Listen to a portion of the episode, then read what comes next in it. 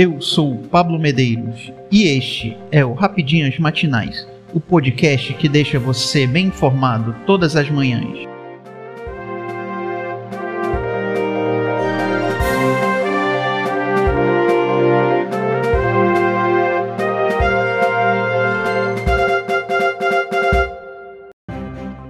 Hoje, segunda-feira, 23 de maio de 2022. Vamos às principais notícias. Justiça mantém prisão preventiva de jovem suspeito de tatuar rosto da ex-namorada. A justiça manteve a prisão preventiva do jovem de 20 anos suspeito de tatuar o rosto da ex-namorada em Taubaté, interior de São Paulo.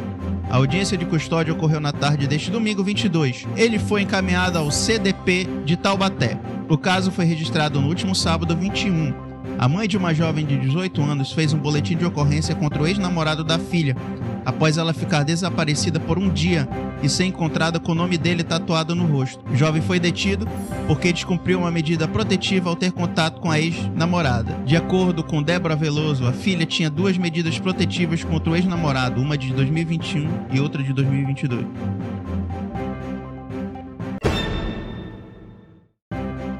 Servidora federal encontrada morta em apartamento de luxo em Manaus. A servidora pública federal Silvanilde Ferreira Veiga, de 58 anos, foi encontrada morta neste domingo 22 dentro do apartamento onde morava, no bairro Ponta Negra, na zona oeste de Manaus. Segundo a polícia, o corpo dela tinha marca de estrangulamento e perfurações no abdômen.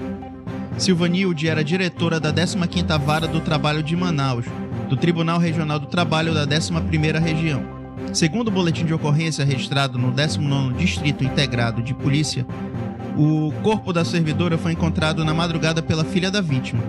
Para a polícia, a filha de Silvanilde informou que tentou entrar em contato com a mãe duas vezes por volta das 22 horas, mas sem sucesso. Ela então pediu ajuda ao porteiro do condomínio, que informou que ninguém atendia um interfone, mas que os veículos estavam todos nas vagas.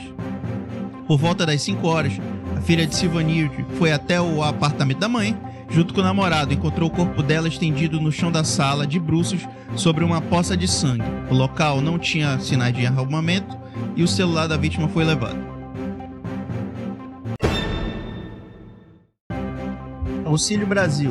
Beneficiários com NIS final 4 recebem parcela de maio nesta segunda-feira. O grupo de beneficiários do Auxílio Brasil que possui o número de inscrição social NIS por final 4 recebe nesta segunda-feira 23 o pagamento referente a maio.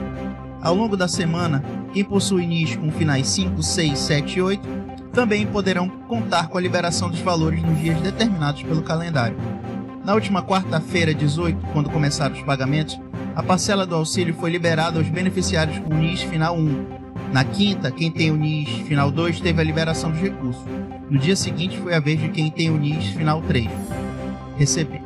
Os demais grupos receberão suas parcelas até 31 de maio.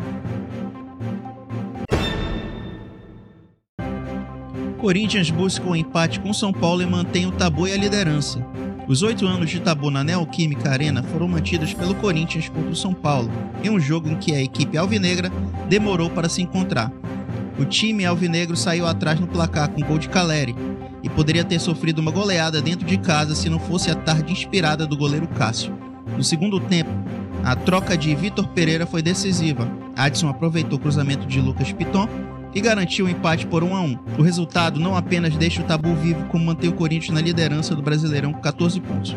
O São Paulo, que nunca venceu na Neoquímica Arena, perdeu a chance de pular para a ponta da competição e termina a rodada na terceira colocação, dois pontos atrás do líder.